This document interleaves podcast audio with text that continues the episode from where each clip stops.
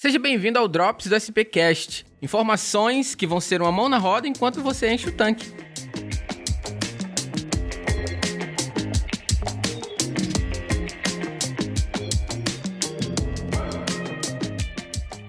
Pessoal, hoje eu tô aqui com o Rogério, arroba Carro Perfeito, consultor automotivo, que é basicamente ele vai na rua e encontra o melhor carro para você. Aquele carro no melhor preço, no melhor estado geral, com a melhor procedência. Mas óbvio que ao longo das, das visitas, das consultorias que ele faz, ele acaba passando por um perrengue ou outro, uma situação inusitada. Rogério, o que é que rolou de mais engraçado, ou não engraçado, talvez inusitado, tá. numa dessas visitas? Existem muitas histórias, né? Como você disse aí, a gente acaba encontrando e tal. Infelizmente não dá para publicar tudo, mas eu lembro que bem no início mesmo, onde eu estava começando e a, alguns amigos acabavam é, me chamando ali para avaliar, eu até brincava, cara, pagamento é com arroba aí, me, me indica aí e tal. Uma pessoa queria comprar um Corolla 2009. Isso foi em 2017 para 2018. A gente foi numa loja e aí tava lá o Corona 2009. Então assim, quando eu falo de procedência, eu digo sempre de quê? De você saber a, a origem do carro. Esse Corolla era um carro que tinha vindo da Paraíba.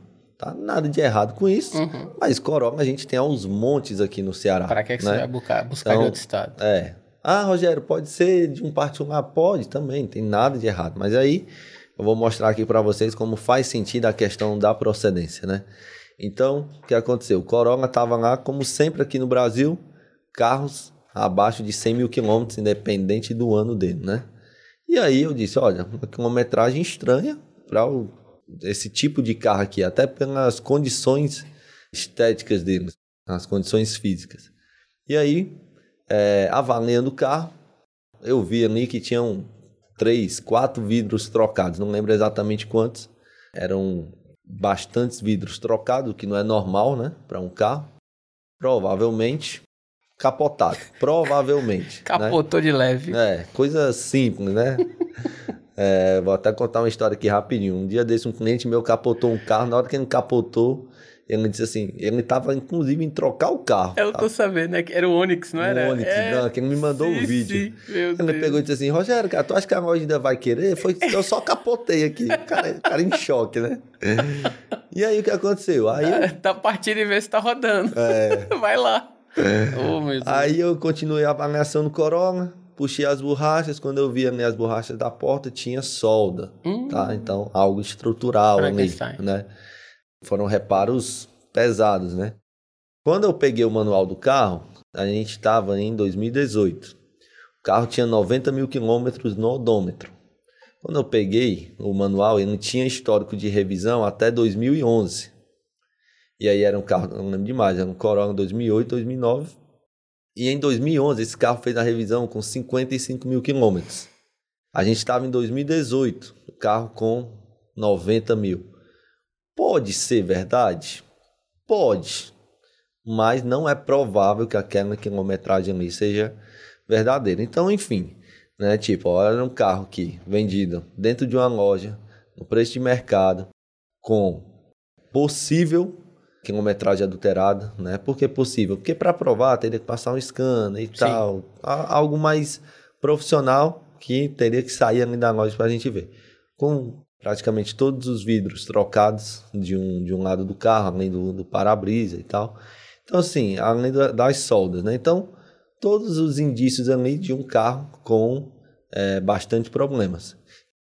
Foi no início ali, quando eu estava começando ainda. Uhum. E, pô, me chamou muita atenção, porque é, uma coisa foi puxando a outra. Vidros trocados, a gente baixou a borracha, viu solda, pegou ali indício de quilometragem adulterada. Então, são essas surpresas aí que. Você comentou com a loja ou, não, ou você não. sempre olha calado e vai embora? É, assim, eu sempre falo bem básico, né? Ah, são, é, tem detalhes como seminovo e tal, mas tipo. É uma coisa que eu falo, né? Eu não sou justiceiro ali para estar tá expondo, para estar tá confrontando, para perguntar, ó, oh, você sabia que o carro foi isso?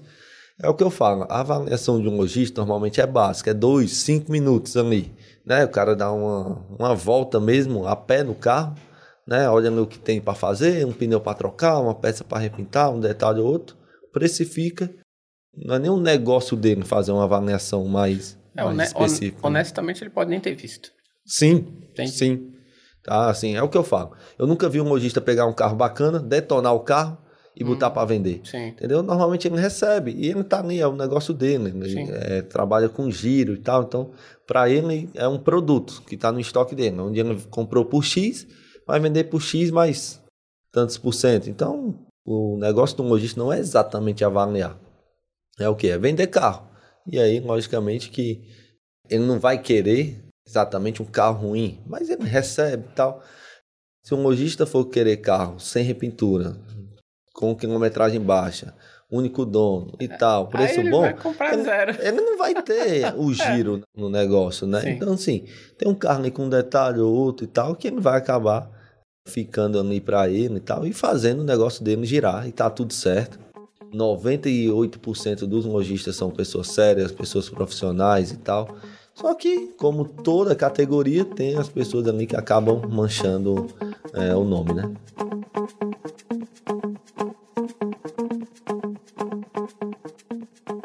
O SPcast é uma iniciativa da SP Combustíveis com produção da 20 a 20 produtora.